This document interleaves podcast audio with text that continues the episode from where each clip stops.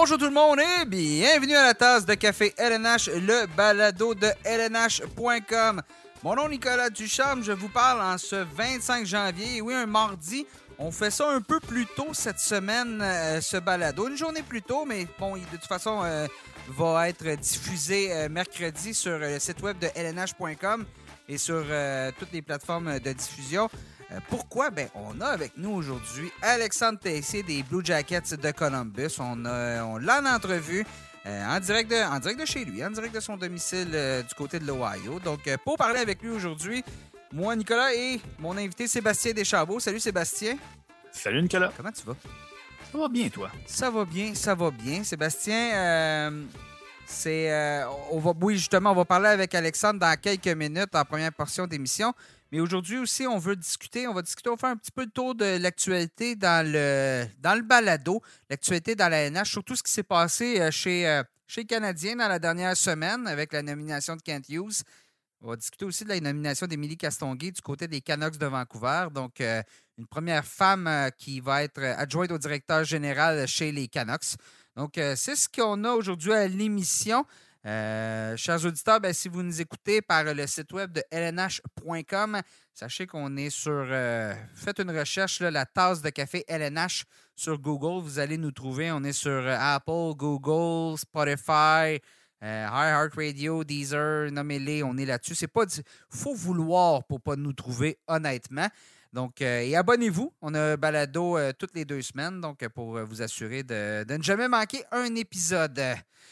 Sébastien, bon, ben Alexandre Texier, il en est à sa troisième année complète dans la Ligue nationale de hockey. Cette saison, il, il est utilisé justement le principalement un peu partout. Hein, les Blue Jackets avec l'entraîneur-chef Brad Larson ont quand même jonglé jongler les trios à qui mieux mieux. Là. Donc, a été utilisé au centre, a été utilisé en particulier à l'aile de plus en plus. Euh, et là, il a 20 points, 11 buts, 20 points en 35 matchs. Donc, euh, encore jeune, hein, Alexandre, seulement 22 ans, va avoir euh, va terminer cette année là, de, de, 22 ans, cette saison, donc 23 ans seulement l'année prochaine. Il avait été un choix de deuxième ronde des Blue Jackets en 2017. Alors, euh, on le rejoint en direct de Columbus, Alexandre Tessier des Blue Jackets. Salut Alexandre. Bonjour. Comment ça va? Ça va bien. La ça va bien. Euh. La vie du côté de Columbus, là, elle veut pas justement. Là, mais là, t'es rendu habitué, t'es rendu un vétéran de l'équipe quand même. Non, non, pas, un vétéran, mais euh, j'ai pris, pris mes marques, donc, donc je m'y sens vraiment bien pour, pour l'instant. T'es justement, ben c'est ça. T'es ta, ta, troisième saison complète dans la LNH. T'as un rôle qui euh, t'a gagné en importance au niveau de ton rôle du côté de, du côté de Columbus. Euh, est-ce que, tu sens cette saison que tu as atteint un niveau supérieur au niveau. Bon, on dit souvent passer au prochain niveau. Est-ce que tu sens que c'est ce qui se passe présentement avec toi cette saison? Ah je pense, que c'est ce qui se passe, euh, c'est ce qui se passe présentement. Je pense que j'ai encore un autre niveau que, je suis capable d'avoir, mais euh, je sens dans mon jeu et puis, euh, puis même dans la vie un peu extérieure aussi que je me sens plus, plus mature, plus mature sur la glace et puis j'ai un rôle qui est important et qui me plaît dans l'équipe. Donc, donc j'ai juste à, continuer comme ça. Je sais que je vais avoir des, des hauts et des bas, mais la saison est, la saison est longue et, et en tout cas pour l'instant, ça, ça, se passe plutôt bien. Tu as parlé de cette maturité-là, de haut et de bas juste avant euh, d'être soumis au protocole de la COVID-19, tu étais sur une séquence incroyable offensivement, 10 euh, points en 9 matchs. Ton entraîneur, Brad Larson, a dit que tu étais le meilleur joueur de l'équipe pendant cette saison-là. Donc, j'imagine que cette constance-là est probablement le prochain défi, là, comme ça l'est pour à peu près tous les jeunes joueurs de la Ligue nationale? Ouais, je pense que je pense que c'est le plus dur. je pense que c'est le plus dur à c'est ce qui est le plus dur à faire, surtout dans cette ligue. beaucoup de matchs, puis essayer de, de, jouer de la même manière chaque soir. c'est ce que j'essaye de faire. Puis, puis c'est ce que c'est ce que je me focus sur avant les matchs en me disant que bah, je le joue de la même manière que j'ai joué la veille. Et puis il n'y a pas vraiment d'excuse que j'ai une, petite blessure ou un peu plus de fatigue. J'essaie vraiment d'être le même joueur chaque soir. Et, et puis, puis pendant cette période-là, ça, a bien marché. Puis il faut que je continue comme ça. Ah je, me, souviens, j'essaie de me souvenir, mais il y, a, à ta deuxième saison, non, ta première saison, ta deuxième saison complète, tu avais quand même une blessure importante. donc, cette progression-là d'apprendre à être constant tous les soirs quand on a été blessé à quelques reprises, c'est difficile de mettre ça en œuvre aussi, j'imagine. Donc, c'est toujours le, travail qui se fait présentement. Là. Ouais, c'est sûr que c'est difficile, sinon tout le monde, tout le, monde, le, ferait, mais, mais je pense que ça, fait partie aussi de notre, ça fait partie aussi de notre job, puis ça fait partie aussi de, pourquoi on est, dans la Ligue nationale. C'est, le talent, c'est bien, mais ça ne suffit pas. Il faut, y a, ça se joue à des détails, ça joue à être constant chaque, chaque soir. Et puis, il y a beaucoup de petits détails de, qu'on met de côté de, des, fois, puis qui sont vraiment importants et qui font la différence sur le, sur le long terme. Et puis, tu as parlé de petits détails et puis des choses qui changent. Euh, tu as été beaucoup employé au centre dans les dernières années. on t'a vu beaucoup à l'aile au cours des derniers matchs. Euh, est-ce que tu as une position qui est, euh, qui est devenue ta nouvelle position ou tu espères encore faire une transition vers le centre éventuellement?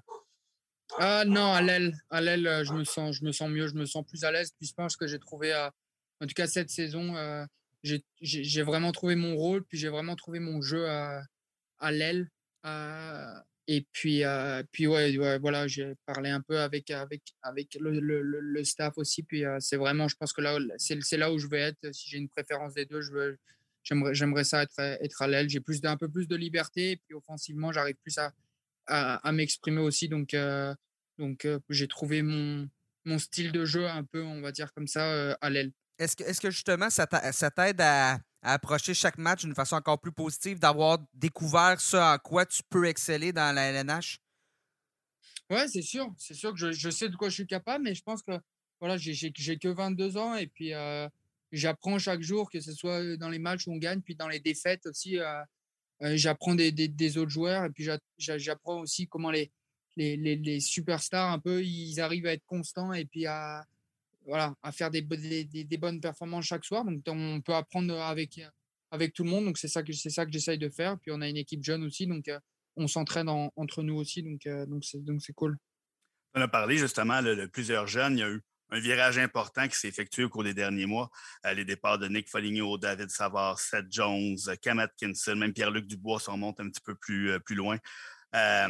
donc, c'est un tout nouveau groupe de leaders. Euh, Cole Sillinger, Yegor Shinatov, Adam Boquist, Jake Bean, Patrick Laney a seulement 23 ans. Tu l'as dit, tu en as 22. Euh, comment cette dynamique-là s'est installée? Euh, qui, qui, prend le, le, leadership si on veut, dans cette vestiaire-là? Et, toi, ton rôle, est-ce que tu n'hésites pas, maintenant que tu es à ta troisième saison, à prendre un peu plus la parole?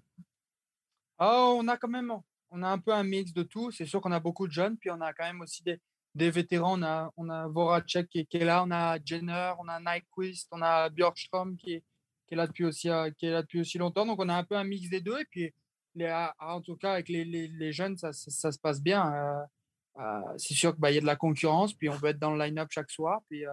Mais en tout cas, voilà, on, travaille fort. On, monte sur la glace plutôt avec les jeunes pour, travailler certaines choses. Donc, on a, un petit, groupe de jeunes comme ça qui s'entend bien.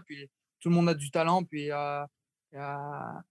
c'est vraiment cool. Et puis on a aussi l'aide quand on est entre nous, aussi entre jeunes, on a aussi l'aide un peu des, anciens qui sont là depuis longtemps, qui essayent un peu de, de, de, de, nous aider à ce qu'il faut travailler, puis sur ce, ce qu'on peut être meilleur. Et donc, donc on a aussi une dynamique de jeunes qui peut aussi aider aussi les, les vétérans. Donc il y a un peu un mix des deux. ça peut prendre un peu de temps à, à que ça fonctionne bien et puis qu'on a des, des résultats constants, mais euh, on peut être sur la bonne voie, en tout cas. Tu, dis justement, euh, bon, on parle de transition, ce qu'il y a eu euh, sur, le, bon, sur le banc, mais derrière le banc aussi, bon, avec le départ de John Tortorella, l'arrivée de Brad Larson, ben, l'arrivée, la, promotion de Brad Larson, parce que c'était quelqu'un que vous connaissiez très bien, là, était, j'étais là depuis sept ans comme adjoint. J'imagine que ça a facilité la transition, mais quand même, c'est quoi la différence entre les deux styles des deux entraîneurs puis la réponse que vous vous offrez?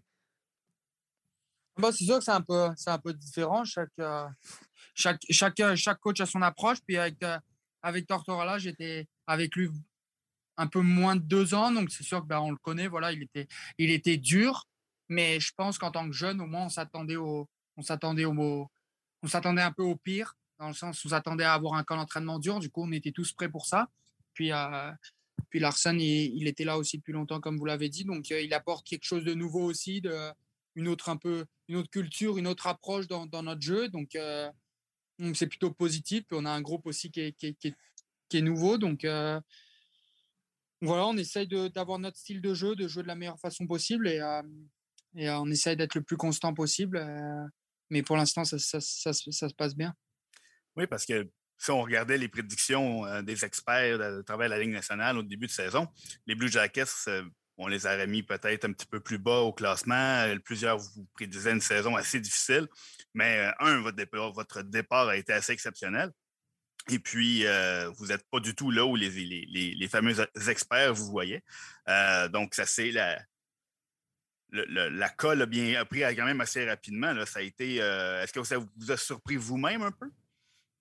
non, pas vraiment, parce qu'on sait un peu notre, groupe et puis on a, on a joué de la bonne façon au début de saison. Donc, c'est sûr qu'on n'est pas, on pas satisfait de là où on est euh, aujourd'hui. On n'est pas satisfait de, nos résultats récemment, mais, euh, mais on sait de la manière dont on a joué euh, début de saison. Donc, il faut, on sait qu'on est capable. Donc, il faut juste jouer de la, même façon. Et puis après, tout ce qui se dit sur, où est-ce qu'on devait être, où est-ce qu'on ne devait pas être, on en a. On, en a, parlé aussi. Puis si on sait de quoi on est capable, on sait où on veut aller, et puis, on essaie de se focaliser sur nous et pas de savoir ce que, ce que les, gens y pensent de, notre groupe. Fait que selon vous, quand, parce que c'est ça, quand as-tu l'impression que des fois les gens vous donnent pas le crédit que vous méritez? Ah, sûrement, mais honnêtement, je regarde pas trop ça. J'essaie c'est bien une chose que j'ai appris à, surtout avec Tortorellas, par regarder ce qui se passe à côté, par regarder ce qui se dit sur les réseaux sociaux, sur, euh, sur les prédictions. Euh, voilà, on, essaie de se focaliser sur notre groupe à nous et puis sur notre jeu, puis on sait qu'on est capable. Donc euh, voilà, on, on, veut être meilleur que ça. Et puis, comme je l'ai dit récemment, nos résultats, étaient, ils n'étaient pas là. On n'a pas joué de la bonne, de la bonne manière. Donc, euh, c'est le bon moment de se reprendre euh, dès demain euh, à la maison. Là, tu as, parlé, as parlé de réseaux sociaux, par contre. Oh, tu allais à la même place que moi, ça, on s'en allait à la même là. Tu as fait le tour des réseaux sociaux deux, trois fois depuis, depuis l'année dernière avec ta fameuse feinte en, en fusillade. je veux savoir, premièrement, est-ce que tu l'as baptisé, cette feinte-là? Ah, non, cette fête-là, je l'ai. Elle est, venue, elle est venue comme ça, honnêtement. Et puis, euh, puis je l'ai refait une deuxième fois, puis je ne l'ai refait pas une troisième fois. Non, ah non, non. ça, c'est un beau mensonge pour que tous les gardiens de la Ligue t'écoutent présentement et sachent que tu ne la feras plus jamais. On ne leur dira pas que c'est une euh, petite feinte et puis que tu, tu vas la refaire, effectivement. Mais euh, j'imagine, tu dis elle est venue comme ça, mais tu l'as quand même, j'imagine, mis à l'épreuve un peu à l'entraînement contre tes coéquipiers ou? Euh, ouais, quelques fois, deux, deux, deux, fois, deux, trois fois, je l'ai essayé, puis elle a bien marché. Puis en parlant avec les goals, ça, ça, ça voilà, c'était, c'est aussi dur, c'est aussi dur à arrêter. Et euh, je me suis dit pourquoi pas, euh, pourquoi pas l'essayer. Puis elle a marché une fois, et puis je me suis dit une deuxième fois, faut, faut, faut, faut l'essayer. Si elle a marché une fois, pourquoi pas deux? Et puis la troisième, là, je laisse un peu du temps, et puis je laisse un peu tout le monde se, reposer sur la fin. Et, puis, puis j'essaierai de la remettre quand quand le moment, quand le moment sera voulu, puis quand je le sentirai bien. C'est surtout ça, c'est surtout avec ma confiance. Si je sais que j'ai de la confiance, puis je vais l'essayer, puis je ne l'essayerai pas si j'ai pas de confiance. Que j'ai pas envie de, de, me rater sur ce genre de fin. Donc, tu valides avec tes propres gardiens ce qui est facile et difficile à arrêter pour être sûr de pas de, d'être efficace. Là? Ouais, c'est ça, plus ou moins, plus ou moins. J'essaie de savoir un peu. C'est sûr que sur une fin comme ça, le goal, il s'y attend pas. Et puis, euh, voilà, j'ai, si je sais que, qu'elle n'est pas ouverte, je sais que je peux, je peux, je peux m'en aller autre part aussi. Enfin, je peux aller mon back-end ou je peux faire une autre fin. Donc, euh, j'ai, un peu plusieurs options. Ça arrive vite, mais euh, j'ai encore un peu, j'ai encore d'autres options. Mais, euh, mais en parlant avec eux, c'est sûr que c'est, un peu plus compliqué qu'une autre feinte. Après, mmh. après c'est sûr que quand je l'ai fait une fois et puis deux fois, et puis maintenant, ça, les goals s'y attendent un peu plus. Mais est-ce que tu peux voir dans, quand tu t'amènes en fusillade qu'un gardien peut-être en train de tricher parce qu'il ne veut pas être la prochaine victime de cette fameuse feinte-là? Est-ce que tu vois des fois des gardiens qui ferment l'ouverture parce qu'ils se disent ah, peut-être que ça va être moi le troisième? C'est difficile à dire, mais en tout cas, en breakaway, je ne l'essayerai pas parce que je n'aurai pas assez de temps. Puis il y a du monde qui arrive derrière moi, mais si je l'essaye, c'est sur un penalty. Mais vraiment, je, j'attends de voir en fait comment le goal se place, puis euh, comment je me sens aussi moi dans ma tête en fonction du match, j'ai de la confiance. Il y a plein de choses aussi derrière ça. Euh, je ne vais pas en me disant je vais la faire. Euh, quand j'ai de la confiance, la deuxième fois, je, disais à mes coéquipiers que, que, j'allais la faire. Donc j'étais j'étais 100%, sûr dans ma tête que, qu'elle allait rentrer. Si je suis pas 100% sûr, je l'essayerai pas, mais je, visualise un peu aussi le goal s'il est patient ou si vraiment il bouge beaucoup. C'est en fonction, il y a tout un, tout un, tout un aspect derrière ça où j'essaie de, de, de, voir si elle est possible à mettre ou pas. J'imagine que tes coéquipiers t'en ont reparlé, mais est-ce que c'est quelque chose que tu as entendu parler d'adversaires ou euh, ailleurs un petit peu sur la planète hockey? Ah non, pas, pas vraiment. Bah, je, je, prends beaucoup sur, euh, sur Barkov, pour être honnête. J'aime bien regarder ses vidéos. Il l'a fait, euh, l'a fait récemment aussi, mais de, pas entre les jambes. Puis, lui, il est incroyable en penalty, donc j'essaie un peu de prendre sur lui aussi, puis euh, d'essayer de, refaire ça à l'entraînement. Et euh, c'est sûr, quand je l'ai fait, bah, mes amis, mais surtout en France, c'était incroyable pour eux, euh, sachant que mes, mes, amis proches que je connais, ils ne pouvaient pas le croire que, que j'avais essayé de faire ça. Et, donc, ouais, c'était cool. Tu joué pour les brûleurs de loups, donc là, tu, tu brûles des gardiens là, avec, avec celle-là. Mais est-ce qu'on peut la baptiser la Texier? Est-ce que tu nous le permets? ou ah. on peut la, la baptiser Tex. La Tex, OK. On, garde ça, on garde ça en tête. La prochaine fois, on va, va s'assurer de partager tout. Euh, avec, avec, euh, avec ta mention. Euh, je veux savoir, bon, on, on vient un peu avec l'équipe. il y a eu un gros départ quand même, celui de Seth Jones durant la, la saison morte. Ça élève ton coéquipier Zach Wierenski à un niveau supérieur euh, de responsabilité, mais aussi de visibilité. Hein. C'est un, défenseur qui, euh, qui, impressionne depuis le début de sa carrière, mais depuis cette saison, depuis le départ de Jones, as-tu l'impression que lui-même a pris les, bouchées doubles et est en voie de devenir un des, un des piliers en défensif dans la, dans la LNH? Ah, je pense, en tout cas, il a tout pour. En tout cas, il fait la. Je pense que ça lui a. Ça, il, sait, il, sait, ce qu'il a à faire, il joue beaucoup de minutes, puis il arrive à faire la différence aussi, puis il joue bien défensivement. C'est vraiment un gars, euh, quand on le regarde, c'est vraiment, en tout cas, moi, pour, pour, moi, en tant que défenseur, quand, quand on parle avec, euh, avec mes, mes, amis qui jouent aussi au hockey en tant que défenseur, c'est vraiment un gars, un défenseur offensif qui sait jouer défensivement, qui joue des fois presque 30 minutes par match. Puis, euh, puis vraiment, il, c'est il a pris un peu ce rôle aussi de, de leader. C'est pas un gars qui, qui va beaucoup parler mmh, dans le vestiaire, mais en tout cas, il va montrer sur la glace, puis il va, il va montrer l'exemple avec ce qu'il fait. Euh, euh, c'est vraiment un, défenseur qui, devient de plus en plus, je pense, complet. Puis, euh, puis c'est vraiment, voilà, quand on, quand on s'entraîne avec lui, puis on, joue, on fait des duels, on sent que bah, voilà, il est, il, est là, il est lourd aussi, il est, il est, il est puissant, puis il a un bon coup de patin, il a, il a un bon shoot et ça devient vraiment un défenseur complet. Puis là, c'est sûr que défensivement, bah, on compte beaucoup sur lui dans l'équipe. Il est encore jeune. 24 euh, euh, ans, si je ne me trompe pas. 24 ans, ouais. Donc, euh, donc, il est encore jeune. Puis je pense qu'il est encore en train encore de se, se, se, développer puis améliorer son jeu. Donc je pense que ça va être vraiment quelque chose dans, dans peut-être un ou deux ans encore plus que, que, que ces années-là. Tu as eu un autre, euh, tu as un coéquipier avec toi là, qui, a manqué beaucoup de temps, qui vous a probablement manqué beaucoup. Euh, c'est Patrick Laney. Euh, ça fait maintenant un an environ que tu le côtoies. Qu'est-ce qui, qui fait de ce joueur-là un joueur aussi dangereux? On connaît tous son lancer, mais qu'est-ce qui le. Il y a plusieurs joueurs qui ont des bons lancers dans la Ligue nationale. Qu'est-ce qui fait que ce joueur-là a cette touche spéciale de marqueur?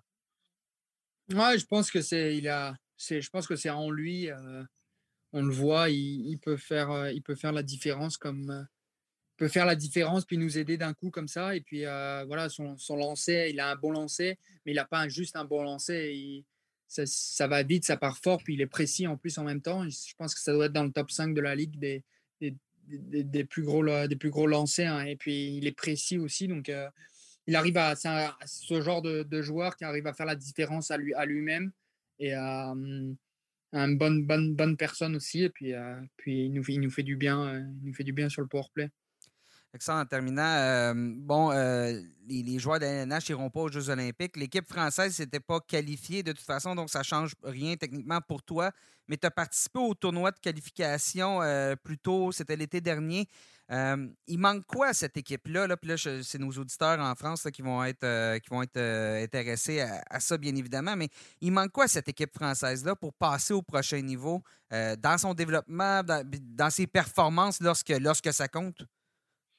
Ouais, je pense que je pense que ça va arriver à un moment donné. Puis on a, il manque ce, petit un but ou deux buts qui, qui, qui, à chaque fois on est derrière et puis qu'on n'arrive pas à passer au-dessus. Puis ça fait quelques années.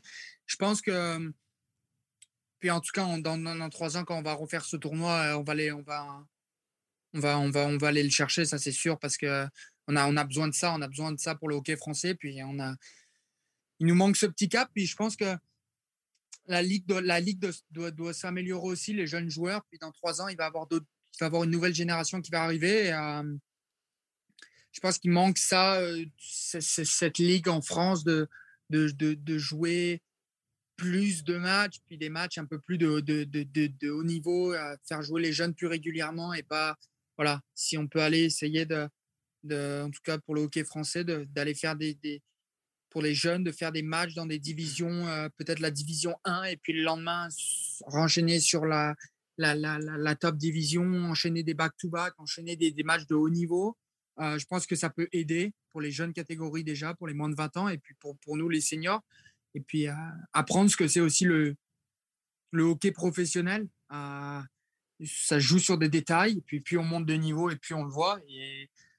Ici, on, peut le voir sur des matchs, ça joue sur des sur un peut-être un block shot, sur un chip, sur, euh, sur une pénalité. Puis on n'arrive pas encore à faire cette peut-être cette différence-là, mais, euh, mais à force d'apprendre, on va, on va, ça, au bout d'un moment, ça va, ça va payer. On a, on a, on a beaucoup appris, beaucoup eu d'échecs. Puis d'un moment, ça va, ça va. Si on joue de la même façon, si on joue pour le maillot, comme on fait, parce que quand on va en équipe de France, on, on joue pas avec le talent. Il voilà, faut, se le dire. On joue avec, on joue pour le maillot, on joue avec le cœur. Puis nous, quand les joueurs NHL, on, revient, euh, Pierre-Edouard, puis Antoine. Euh, quand on revient en équipe de France, ça change aussi pour nous. On essaie de jouer de la même manière, mais en tout cas, on joue, on joue pour l'équipe, on joue plus pour les points, et puis euh, on joue, voilà, on joue pour le maillot. On essaie d'aider en tout cas l'équipe de l'équipe de France à, à, réussir. Déjà, il faudrait qu'ils montent, qu montent de groupe cette année. Déjà, retrouver un peu notre, notre, notre groupe où je pense on doit être et puis aller chercher la, la, la, la qualif euh, pour les, les, prochains Jeux Olympiques. Euh, c'est encore dans longtemps, on a le temps, mais bon, euh, on n'a que ça à penser. Donc, Tu as parlé de Pierre-Édouard et d'Antoine qui ont fait beaucoup pour le hockey français. Toi, tu les as vus, ils t'ont, ils t'ont possiblement conseillé quand tu, étais plus jeune, mais qu'eux étaient en équipe de France.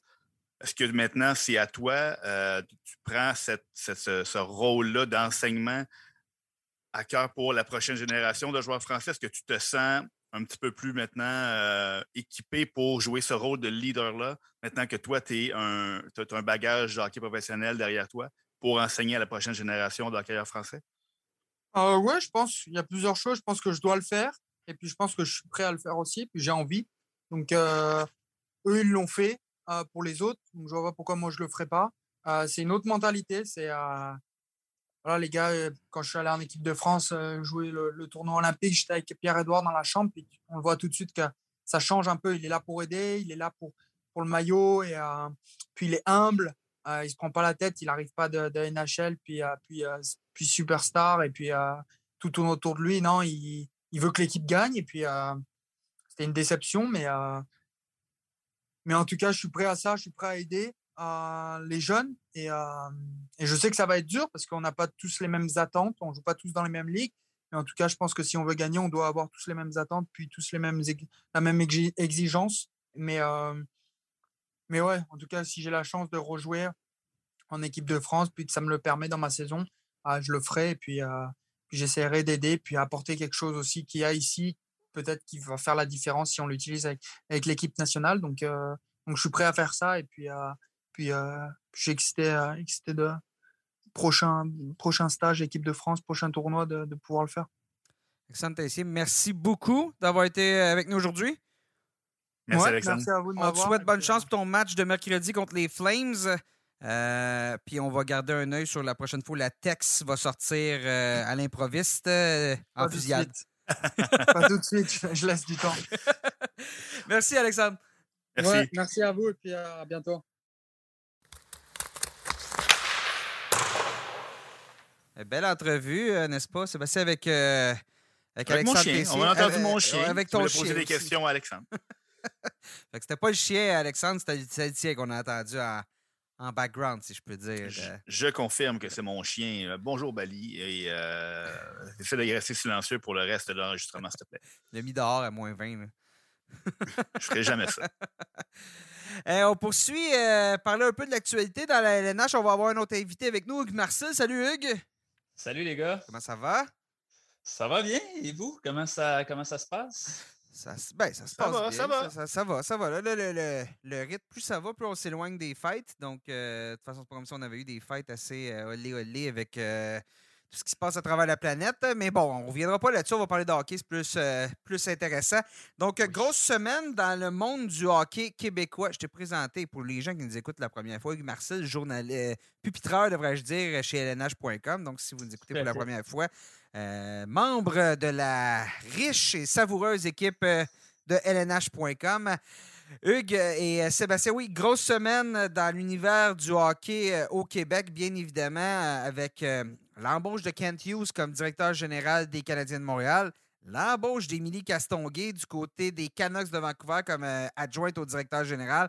Donc ça, on va en reparler un peu plus tard. On va commencer avec ce qui se passe, ce qui s'est passé chez les Canadiens. Bon, là, en ce, aujourd'hui, je, pense qu'on ne reviendra pas sur qui est Kent Hughes, bon, ce qu'il va apporter euh, à l'équipe, son parcours. Je pense que ça a été quand même euh, né, euh, exposé un peu partout. On a eu plusieurs textes sur le LNH.com là-dessus. Donc, Kent Hughes qui, qui va remplacer Marc Bergevin. dans cette nouvelle sphère, cette nouvelle structure avec, avec Jeff Gorton comme directeur des opérations, vice-président plutôt des opérations hockey. Kent Hughes, bon, euh, agent de joueur, j'imagine, va s'occuper un peu plus ce qui est contrat, ce qui est euh, cap salarial, tout ça, chez les Canadiens. Donc, moi, ce que je veux qu'on discute, c'est quels sont les, trois premières, disons-là, les trois premiers travaux du duo Gorton-Hughes, euh, parce que, bon, de toute façon, tout est supposé de se faire en équipe là, maintenant. Là le, défi va peut-être être même de ne pas se dédoubler. J'imagine qu'ils vont mettre en place une structure euh, assez solide. Mais bon, si on y va, à votre avis, les trois, les trois choses que ce nouveau duo-là doit faire chez les, chez les Canadiens, maintenant qu'on se met en marche vers, euh, vers la, bon, euh, on est à la mi-saison. La première moitié de saison a été assez difficile, merci pour les Canadiens. je vois pas présentement de lumière au bout du tunnel. Donc, je vous écoute. Premier, premier les 12 travaux d'Astérix, les trois travaux de Jeff, euh, Jeff, et, euh, Jeff et Kent. Selon moi, ça va être... Oh, excuse-moi. Non, vas-y, ça... la parole. Euh, si, si, on est pas mal plus proche des 12 travaux que des trois travaux pour M. Hughes. parce que c'est, écoute, tu l'as dit, ça va pas très, très bien du côté de, des Canadiens depuis le début de la saison. Donc, c'est pas deux ou trois petits changements mineurs qui vont, qui vont redresser la barque. Donc, il y en a plusieurs. on va en toucher le on va toucher une panoplie déjà nous trois, mais je pense que euh, comme M. Hughes l'a dit à son embauche, ça va être de parler à tous les joueurs, à tout le personnel. Euh, il y a tellement de décisions qui vont devoir être prises au niveau du personnel hockey, au niveau du personnel d'entraîneur. Euh, on a plusieurs vétérans au sein de l'équipe. Est-ce qu'on entame une reconstruction? Est-ce qu'on continue? Est-ce qu'on réinitialise? Donc, toutes ces décisions-là vont être prises dans le but d'améliorer cette équipe-là à long terme. Et là, comme on parle de long terme, euh, ben là, il faut voir qu'est-ce que les vétérans qui sont en place vont penser de tout ça. Et parmi tous les vétérans, celui qui, va retenir le plus attention, celui qui, qui, est le plus gros morceau, si on veut, ça reste Kerry Price la situation de Carey Price, bon, on la connaît, n'a pas joué du tout de la saison. S'est remis d'une opération en cours de, la saison morte, n'a pas été protégé au repêchage expansion et entré au programme d'aide aux joueurs en début de saison. N'a toujours pas chaussé les patins lors d'un match, semble avoir subi un recul au niveau de sa réadaptation. Et on se demande maintenant qu'est-ce qui Là, ça, c'est le passé. Maintenant, on se tourne vers l'avenir. Kerry Price, est-ce qu'il est intéressé si on passe par une réinitialisation, une reconstruction, lui à qui il va rester quatre ans de contrat après cette année? Est-ce que ça l'intéresse de, passer ces saisons-là avec une équipe qui, qui va faire un virage jeunesse? Euh, en même temps, Kerry Price en santé et au sommet de son art, on l'a vu l'année dernière en série éliminatoire, peut transformer le visage d'une équipe à lui seul. Si Kerry Price et le gardien qu'on a vu en séries éliminatoires l'an dernier, qu'il est devant le filet cette année, je suis convaincu que les Canadiens ne, sont, pas en train de se battre pour la loterie Shane Wright présentement. Euh, donc, ça fait partie de l'un des dossiers, euh, de discuter avec Kerry Price. Est-ce que tu penses revenir au jeu cette saison? Parce que si ça passe par une transaction, des, directeurs généraux autour de la Ligue, avant de, conclure une, transaction d'envergure, vont vouloir savoir si Kerry Price est, toujours le Kerry Price qu'ils connaissent. Donc, s'ils sont pour mettre le prix pour faire l'acquisition d'un gardien de premier plan, il faut qu'il soit sûr que c'est toujours un gardien de premier plan. Mmh. Euh, donc, où en es-tu dans ta réadaptation? Qu'est-ce que tu euh, vois dans les prochaines années? Est-ce que tu te vois à Montréal dans une reconstruction? C'est la conversation qui se doit d'avoir parce que si jamais la décision qui est prise est de tourner la page sur la Carey Price à Montréal, c'est toute une première bouchée à prendre et il n'aura pas le droit de se tromper. Euh, donc, c'est le gros dossier, le gros travaux, le, gros travail euh, par excellence, le, dossier au-dessus de la pile euh, qui attend Kent Hughes. C'est un peu comme l'émission Vendre ou rénover Québec, ou Vendre et rénover, ou peu importe. Là, il, y a, plusieurs moutures. C'est-à-dire, là, on se doit de rénover Carey Price d'une manière ou d'une autre, mais est-ce qu'on reste avec Carey Price ou on le vend au plus offrant? Et moi, ce que je me demande, c'est c'est quoi la valeur de Carey Price présentement?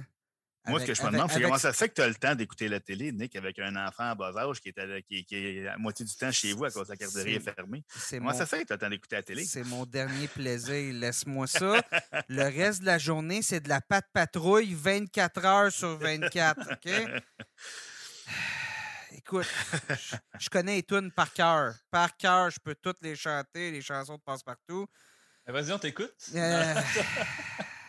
non, mais euh, non, mais, non, mais blague à part, je salue tous les parents qui, dans les dernières semaines, avaient les enfants à la maison. Toi, Hugues, tu sais pas c'est quoi. Tu peux pas comprendre ce qu'on vit présentement, moi et Sébastien. Fait que laisse-moi mes petits plaisirs de rénovation. C'est tout ce qui me reste euh, entre. Euh, OK. Je vais te laisser chanter la patte entre, entre, dans tes moments avec toi-même. Je ne ferai pas subir ça à nos, à hein. nos auditeurs. C'est ce qui me reste entre deux poissons qui gigotent et deux poissons qui barbotent. Mais euh, ouais, mais plus sérieusement, on revient à nos, à nos, euh, à nos affaires, à nos poissons. Euh, quelle est la valeur d'un carry price présentement? Je veux dire, là, là c'est non seulement ça, c'est que non seulement c'est la première tâche de ce duo-là, mais les options sont pas nombreuses, puis la valeur de Carey Price est à son minimum. Fait que là, non seulement c'est de décider est-ce que Carey Price va être un membre des Canadiens pour les prochaines années, non seulement est-ce qu'il y a une offre sur la table, mais cette offre-là, est-ce qu'elle représente vraiment ce que les Canadiens auraient pu avoir pour Price euh, l'été dernier ou l'été prochain? Pas vraiment, là. Ah, ça va, être, ça va être difficile parce que c'est pas toutes les équipes là, avec le, plafond salarial qui peuvent euh, se permettre d'accueillir dans leur, dans leur rang un gardien de, de, 34 ans à qui il reste encore euh, après cette saison-ci, quatre années de contrat à 10,5 millions de dollars. Donc, je veux dire, il y a une, il y a une structure salariale avec laquelle il faut manœuvrer qui va rendre tout ça un petit peu euh, compliqué comme dossier. Euh, moi, je suis d'accord avec Sébastien quand on regarde l'arrivée de Gorton Hughes avec les Canadiens. Le premier dossier, c'est certain que c'est Carey Price, mais moi, personnellement, de mon côté, ce que j'ai hâte de voir, qui est selon moi un autre dossier vraiment très important, c'est celui du, euh, du, directeur du recrutement, ce qui était le rôle de Trevor Timmins euh, auparavant, qui occupait également les, fonctions de DG adjoint avec euh, Marc Bergevin. Là, pour l'instant, on a Martin Lapointe qui est en place.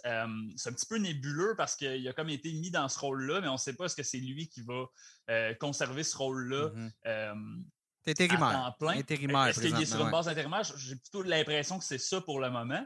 Mais reste qu'il va falloir déterminer ce qu'on fait avec ça parce que du côté de Hughes et de Gorton, on a parlé qu'on voulait avoir une équipe qui était euh, basée sur le talent, la rapidité, qui avait du caractère. Et je suis d'accord présentement que, à mon avis, comme le dit Seb, si Price était là cette année, euh, même si on avait, pu euh, compter sur Weber, si bon, il n'était pas arrivé tout ce qu'on sait avec lui, on serait probablement pas en train de se battre pour le, premier choix au, repêchage avec les, avec Coyotes de l'Arizona. Euh, par contre, je ne suis pas d'avis qu'on a vraiment une équipe présentement du côté des Canadiens qui est basée nécessairement sur la, vitesse et surtout pas sur le talent, malheureusement. On, a beau dire qu'ils seraient meilleurs que, ce qu'ils sont présentement on ne peut pas rivaliser avec des équipes qui, sont, euh, sont, dominantes dans la LNH présentement. Quand je pense au, Lightning de Tampa Bay, à l'Avalanche du Colorado, aux Hurricanes, aux Panthers, euh, aux, Blues, euh, toutes les équipes qui sont bonnes présentement, ce sont des équipes qui ont été basées sur le, repêchage. Des équipes, ça a fonctionné au repêchage. Donc, pour moi, c'est le dossier le plus un des dossiers les plus importants parce que là, on a la date limite des transactions qui s'en vient. Mm-hmm. Donc, si on décide de passer à une réinitialisation, mais ce qu'on va faire, c'est qu'on va échanger des, vétérans, peut-être un, défenseur comme Ben Sherratt. Et ce qu'on va obtenir en retour, c'est des choix au repêchage, mais aussi des espoirs. Donc là, il faut déterminer la marche à suivre. Quel type d'espoir on vise, quel genre de joueur on va obtenir en retour. Parce que Seb le dit, on peut, ne peut pas vraiment manquer notre coup. Le travail commence immédiatement. Et un petit peu plus loin que la date limite des transactions, ben, on a le repêchage qui va, selon moi, être un des repêchages les plus importants euh, dans l'histoire récente des Canadiens parce que si on obtient le, premier choix total, on ne peut pas manquer notre coup. Ça a été le principal problème de Marc Bergevin. Il était excellent euh, dans les échanges. Euh, il, a, fait de, très bons coups. Mais au repêchage, on n'a jamais été capable de repêcher des, joueurs d'impact, ou presque pas. Ou si on les a repêchés, on les a envoyés dans d'autres équipes. je pense entre autres à, à Mikhail Sergachev. Mais je veux dire, ce qu'on a fait au troisième rang total avec Galchenyuk, avec Kotkaniemi, ça n'a pas rapporté les dividendes escomptés. Donc là, on ne peut pas manquer notre coup et c'est pour ça qu'un plan clair en matière de recrutement, euh, c'est primordial pour les Canadiens. Donc, euh, dossier très important selon moi. dossier euh, important, mais, mais compliqué comme. c'est ça, j'allais dire, oui. Comme on a dit, comme on a M. Hughes, M. Gorton l'ont dit quand on a présenté Kent Hughes à la presse et c'est normal, les organisations euh, ont travaillé depuis maintenant un an et plus sur les espoirs de cette année. Et là, on veut parler aux directeurs, des, à des gens qui sont haut placés dans l'organigramme de recrutement de différentes équipes. Et là, oui, vous pouvez interviewer nos, directeurs généraux, nos adjoints directeurs généraux pour un poste de gestion, mais quand on arrive au recrutement, où on est chatouillé un peu, là, on veut pas. On ne veut pas que ces personnes-là partent avec le bagage de connaissances. Ah le, bar, et l'argent du bar, là. Tu, ne peux pas. Exactement. Effectivement. Donc, euh, donc c'est, Hugues, d'un côté, comme tu dis, c'est, un des repêchages les plus importants de l'histoire des Canadiens qui s'en vient probablement. Et de l'autre côté, ben, tu dois de le faire alors que tu as commencé à démanteler ton équipe de recruteurs. Euh, peut-être que des recruteurs vont avoir des choses à prouver et qui vont être sur le terrain pas mal plus. Pendant la pandémie, c'est l'enfer recruter présentement. Ce pas les manières habituelles de recruter, beaucoup plus de vidéos. Ça ne sera, pas, ça sera pas facile pour, euh, pour les Canadiens. Ben, en fait, c'est la personne qui, avait le dernier mot qui est partie. L'équipe de recruteurs, l'équipe de dépisteurs euh, amateurs euh, continue de travailler. Là, c'est celui qui va chapeauter présentement. ça semble être Martin Lapointe. Donc, euh, c'est. Euh, est-ce que les, dépisteurs qui peut-être n'avaient pas l'écoute, peut-être n'avaient pas l'oreille de, Trevor Timmins, qui est arrivé le temps à la table de, repêchage de faire l'annonce, vont avoir plus d'écoute mmh. de la personne qui va être en charge. Donc, le, comme tu dis, on a, on a un secteur de, recrutement amateur, de dépistage amateur à, rebâtir, euh, mais surtout au niveau du sommet. ah, Martin Lapointe n'aura jamais eu autant d'importance pour une équipe depuis qu'il ne joue plus pour le Titan de Laval. c'est pas fin pour ses conquêtes de la Coupe Stanley. Non, non, non, non, mais je veux dire, c'était pas. C'était pas tu sais, Martin Lapointe avait un rôle de soutien. Tu sais, c'était pas domaine. il y avait les Fédéraux, il y avait tous les, les, les, Russes, tout ça. Martin Lapointe, c'était tout un troc. Mais dans le temps du Stade Laval, c'était The Guy. Équipe Canada Junior, c'était euh, la star. Bien là, ça se doit donner parce que c'est pas impossible que Martin Lapointe obtienne une promotion et se retrouve dans le poste de, Trevor Timmins. Absolument pas, mais moi, ce que, principalement, ce que je voulais dire, c'est pas nécessairement de nommer. Oui, ça fait partie de ça, mais je pense que ça, tout simplement, ça prend une ligne claire dans, quel, type de joueur on veut viser. Euh, et, là, ça va être effectivement aux, recruteurs de, faire leur travail et là, de suggérer les, joueurs qui, cadrent avec ce qu'on vise du côté des Canadiens, mais à tout le moins avoir une, une, approche claire sur le type de joueur qu'on vise euh, d'ici à la date limite des transactions. Parce qu'évidemment, là, je comprends qu'on ne bâtira pas euh, du jour au lendemain une tête dirigeante mm-hmm. parce qu'on est en plein milieu de la saison. Est-ce que. Est-ce que. est-ce que, justement, dans une situation comme ça, est-ce que Jeff Gorton va s'improviser directeur du recrutement parce qu'il a beaucoup d'expérience là-dedans d'ici euh, au repêchage? Est-ce que, est que lui va prendre ce poste-là? Puis de l'autre côté, Kent Hughes va s'occuper de justement de la, date limite des transactions? Les contacts à travers la Ligue, les DG, il les a, tous déjà. Il n'y a pas besoin de, de, bâtir à zéro là-dessus. Les, les, caps salariales, retenir de l'argent, des choses comme ça. c'est là que là que euh, Hughes a des, euh, a des qualités qui peuvent être intéressantes en vue de la date limite des transactions, ce qui permettra à Gorton de s'impliquer sur le terrain comme, il, comme Trevor Timmins l'aurait fait à l'époque. Tout à fait. Puis, si on regarde la définition de tâche de possible de par leur talent respectif, comme tu dit, ben, il y a des bonnes chances que Jeff Gorton soit celui qui va peut-être avoir le dernier mot en conjointement avec Martin Lapointe présentement. Euh, une des choses qu'il faut retenir, c'est que tu as parlé, Hugues, euh, des, derniers choix, les dernières fois que les, Canadiens avaient euh, eu le premier choix ou le troisième choix, désolé, au repêchage. il y a des fois où il y a des années où malheureusement, c'est comme pas la bonne année ou finir dans, la cave. Euh, Alexis Lacheniak a été repêché au troisième rang et demeure le quatrième meilleur pointeur de sa QV. On peut, il y a plusieurs, il y a plusieurs autres joueurs qui pourraient, qui sont derrière lui présentement. Je pense à Tevo Teravainen, Tom Wilson, Shane Custis Beer, qui auraient pu euh, être constitués de meilleurs choix. Mais il y a ben, certaines années, euh, comme personne ne pensait que Neil Yakupov serait un coup d'épée dans l'eau et un, mm-hmm. flop comme qu'il a été. donc, présentement, Shane Wright semble être le choix de consensus. Euh, mais qui sait ce que Shane Wright va devenir dans, les prochaines années? Donc, certaines, certaines fois, c'est une loterie pour gagner le premier choix, mais c'est aussi une loterie sur la QV euh, dont on bénéficie quand on finit terme. Effectivement, mais en tout cas, pour, pour conclure là-dessus, moi, je suis d'accord avec toi qu'il y a des années, euh, il y avait, c'est vrai que le, repêchage d'Alex Galchenyuk, c'était pas, pas une grande QV. Par contre, euh, depuis, depuis 2000, c'est en quelle année, Paturity? 2007, si je me souviens.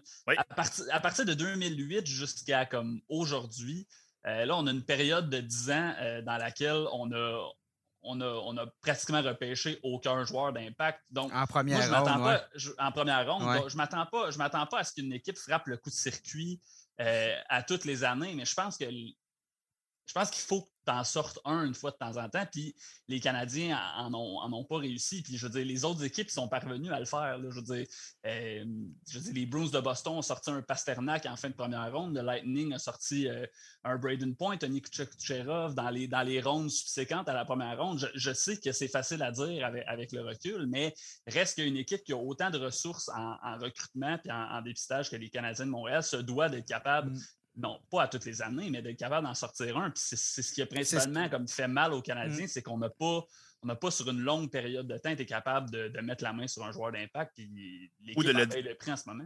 Ou le, développer de le développer aussi. De le développer, oui, hmm. effectivement. La bonne nouvelle, c'est que là, les Canadiens risquent d'être dans le boulier pour quelques années, donc ils vont avoir plus de chances d'aller chercher euh, ce joueur d'impact. Ça, va dépendre, ça va dépendre de la, du type de réinitialisation, reconstruction. Euh, si, tu, si tu échanges un Jeff Petrie, puis Jeff Petrie redevient le défenseur qu'il était, ou tu ne l'échanges pas, puis il redevient le défenseur qu'il était, ça, ça accélère la patente euh, ou, ou, non. puis une reconstruction, on s'entend, tu sais, quand, tu sais quand tu descends dans la cave, mais tu sais pas quand est-ce que tu vas remonter. Non, c'est exactement. Exact. Troisième et dernier travaux qu'on voulait parler, bien, bien évidemment, c'est ce qui va se passer derrière le banc. Euh, Dominique Ducharme, bon, va, va rester, va. Euh, va bon, c'est pas l'homme euh, de Kent Hughes et Jeff Gorton. C'est pas lui qui a été nommé là. C'est Marc Bergevin qui l'a nommé là. Il a atteint la finale de la Coupe cette année l'année dernière. Pas beaucoup d'entraîneurs qui ont fait ça dans le dernier de, quoi, le dernier 25 ans, le dernier 30 ans, on peut dire 50 ans même avec les Canadiens presque, avant, avant la période, euh, depuis les années 80. Donc, euh, ils ne sont pas beaucoup à l'avoir fait. Euh, si tu le tasses, qui nommes-tu à ce poste-là? Des, entraîneurs d'expérience qui, qui sont disponibles pour les Canadiens? Ah, bon, on peut ramener un ancien encore une fois, mais je veux dire, ça a été fait, puis fait, puis fait. Puis à un moment donné, si les autres équipes je pense à Alain Vigneault. Je veux dire, là, Alain Vigneault, ça fait quelques fois que ça ne va pas très bien avec les équipes. Ça prend peut-être du 109, mais le 109 n'a pas plus d'expérience dans la LNH que Dominique Ducharme en a présentement. Puis Dominique Ducharme, cette année, ne euh, trouve pas la clé pour faire marcher son système, ne trouve pas la manière d'allumer ses joueurs.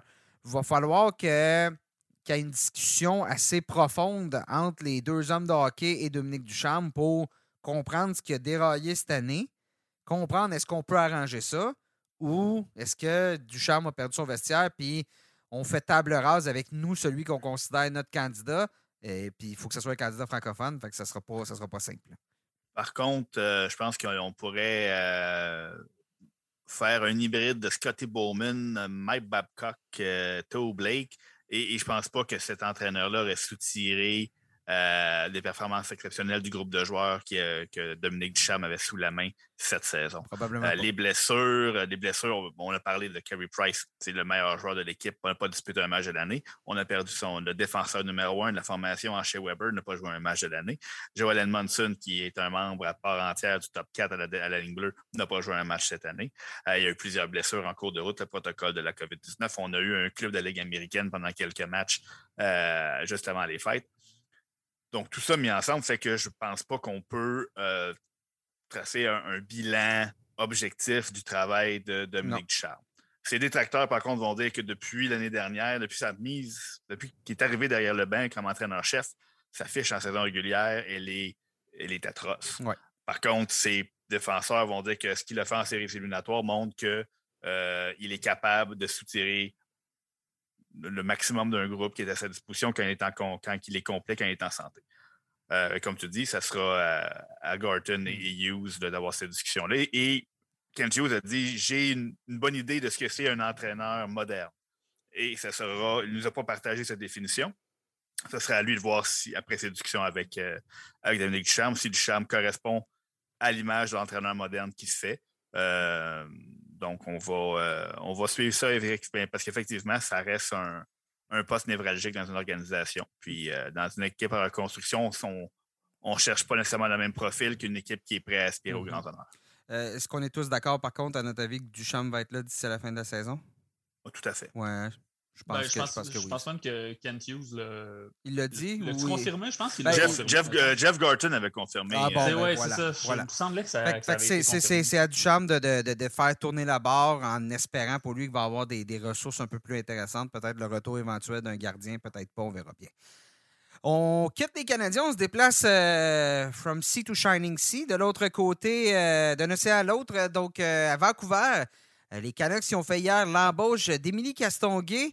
Euh, agente de joueur euh, québécoise, une, fille qui, qui nous impressionnait depuis déjà quelques bouts. J'avais adoré comment elle a géré le dossier Alexis Lafrenière, qui n'était pas facile à gérer parce que tout le monde savait qu'Alexis Lafrenière, qui était son client, euh, allait être repêché premier. Il y avait toute la pression, les journalistes, puis tout ça dans une année COVID où il y avait très peu de matchs, donc très peu de, de, de, de distractions. Elle avait très bien fait. Et là, ben, euh, Castonguay va être adjointe au directeur général là-bas. Directeur général qui n'est pas en poste. Euh, les Canucks qui travaillent à l'envers. Donc, euh, je parlais de passe-partout tantôt. Ben, tu te souviens, passe-partout, elle avait mis son chandail, son, ses épaulettes avant casque, ou plutôt le contraire. Ben, c'est pareil, on travaille à l'envers. Euh, J'ai te perdu, tu es trop jeune. Pour ça, ça c'est la première génération de passe-partout. Seb, il sait de quoi je parle. Là. Euh. Oui, oui, c'est la même que Pascal qui jette les patates dans la poubelle puis met les pleurs dans son bol. C'est une drôlerie. Ma soeur, qui est un petit peu plus âgée, pourrait sûrement avoir une longue conversation avec vous là-dessus, mais moi, ça vient de passer comme du brouillard. on, salue, on salue tout le monde de moins de 35 ans qui nous écoute présentement. puis qui ont juste vécu soit les nouveaux passe-partout ou encore avec pire, la, la, génération vraiment là, fuckée avec euh, un peu de, de, LSD puis de Tintinabule. Euh, mais bon, alors plus sérieusement, Émilie Castonguay qui, euh, qui obtient le poste. Bien évidemment, c'est une embauche qui est historique chez les Canucks. C'est la première femme qui est élevée à ce poste-là. Même dans la LNH, là, ce serait la, deuxième. Là. La première serait Angela Gorgonic avec les Ducks d'Anaheim en 96. Bon, par ses fonctions, Émilie Castonguay euh, va avoir un rôle relativement similaire à celui de Kent Hughes à Montréal. C'est-à-dire, c'est une experte des chiffres, c'est une experte des relations avec les autres équipes, c'est une experte de l'entourage des joueurs, comment satisfaire un joueur. Euh, le pedigree était là, puis c'était une belle embauche de la part des Canucks. Oui, écoute, elle a été excessivement. Euh, son, entrevue là, d'accueil avec les, médias de Vancouver hier, ça a été, euh, très impressionnante.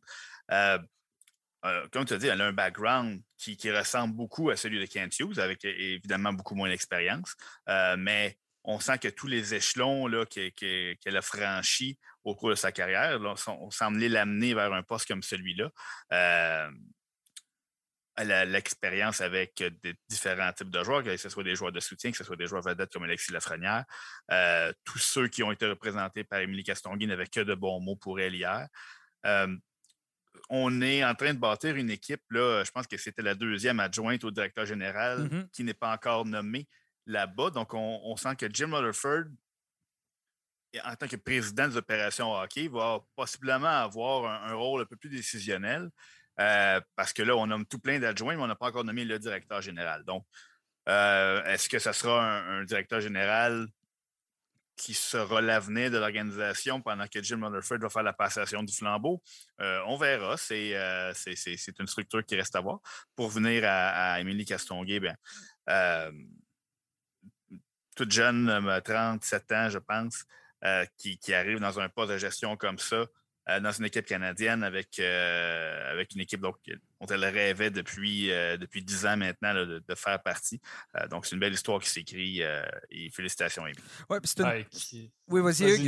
Non, Ben. J'allais juste dire quelle bonne nouvelle pour elle. C'est le fun de voir que, de, de- tu sais, que, que la LNH emboîte le pas là, avec, avec, des, avec des, des- des femmes dans des rôles de, direc- de direction euh, importants. Je veux dire, dans la, dans la Ligue nationale, présentement, on voyait euh, beaucoup de femmes, par exemple, c'est, je crois que c'est euh, Kendall Coyne Schofield, l'ancienne Mhm. joueuse, de- en fait, la joueuse de, de hockey de l'équipe américaine qui était euh, en anglais skills coach avec les Blackhawks Ouais. de Chicago.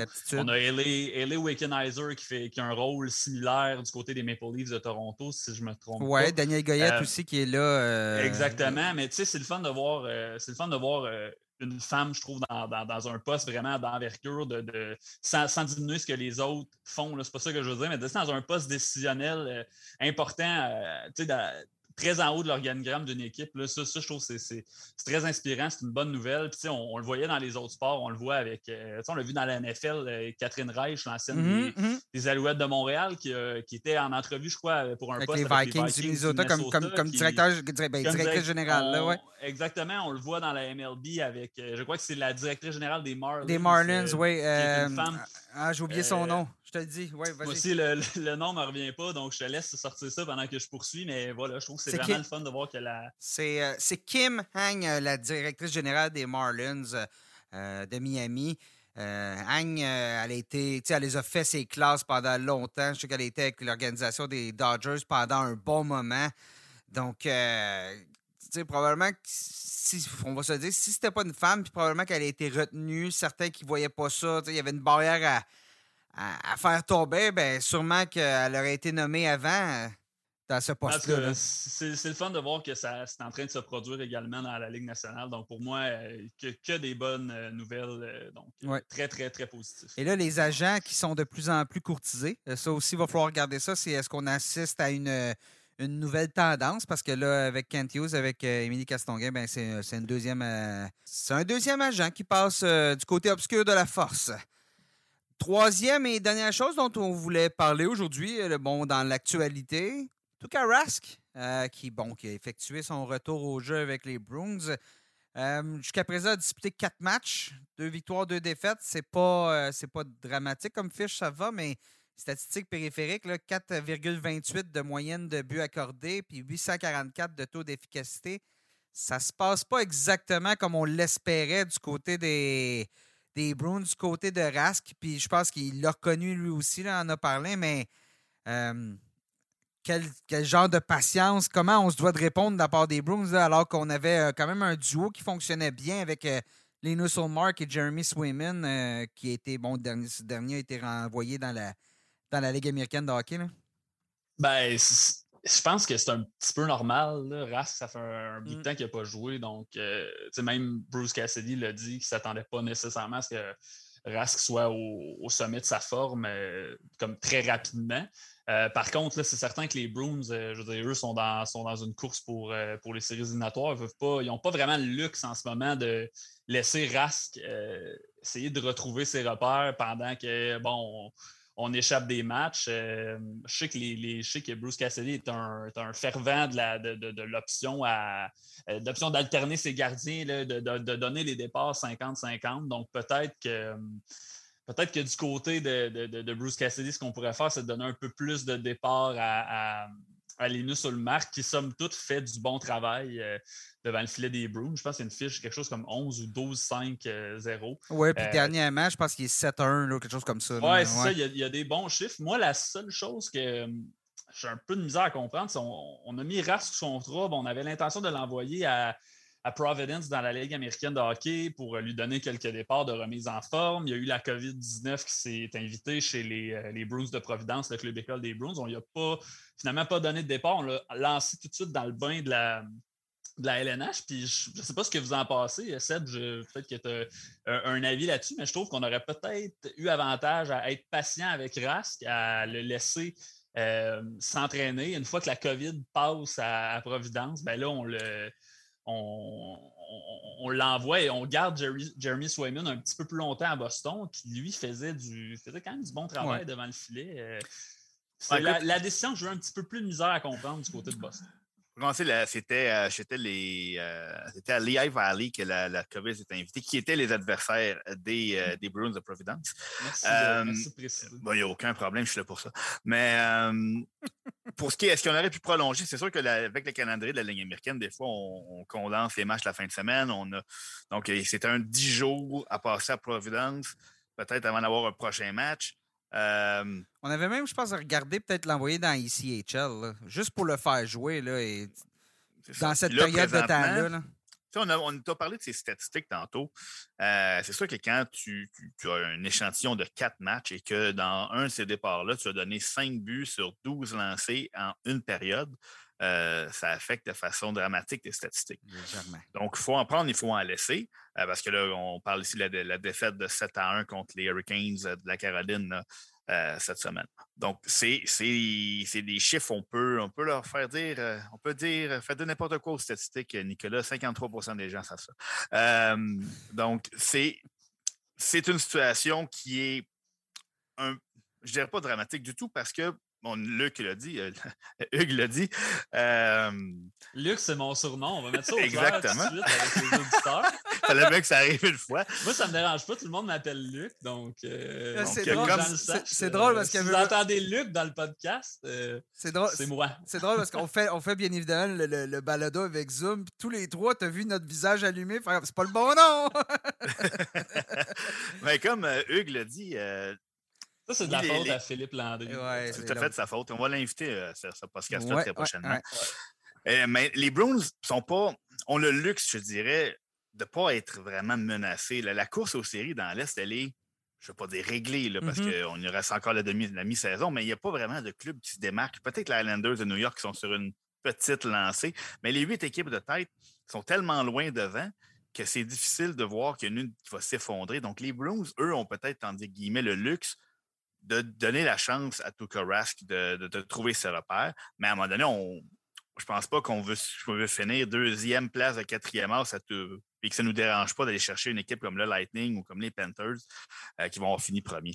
Ben, c'est une question de rentrer en série aussi avec du, avec du momentum. Si tu finis ta saison avec beaucoup de défaites, c'est un parce peu Parce qu'en bout de ligne, il faut que ça soit plus payant qu'un duo Swayman et Ulmark. Parce que c'est pour ça qu'on a, qu'on a, fait cette, qu'on a pris cette décision-là.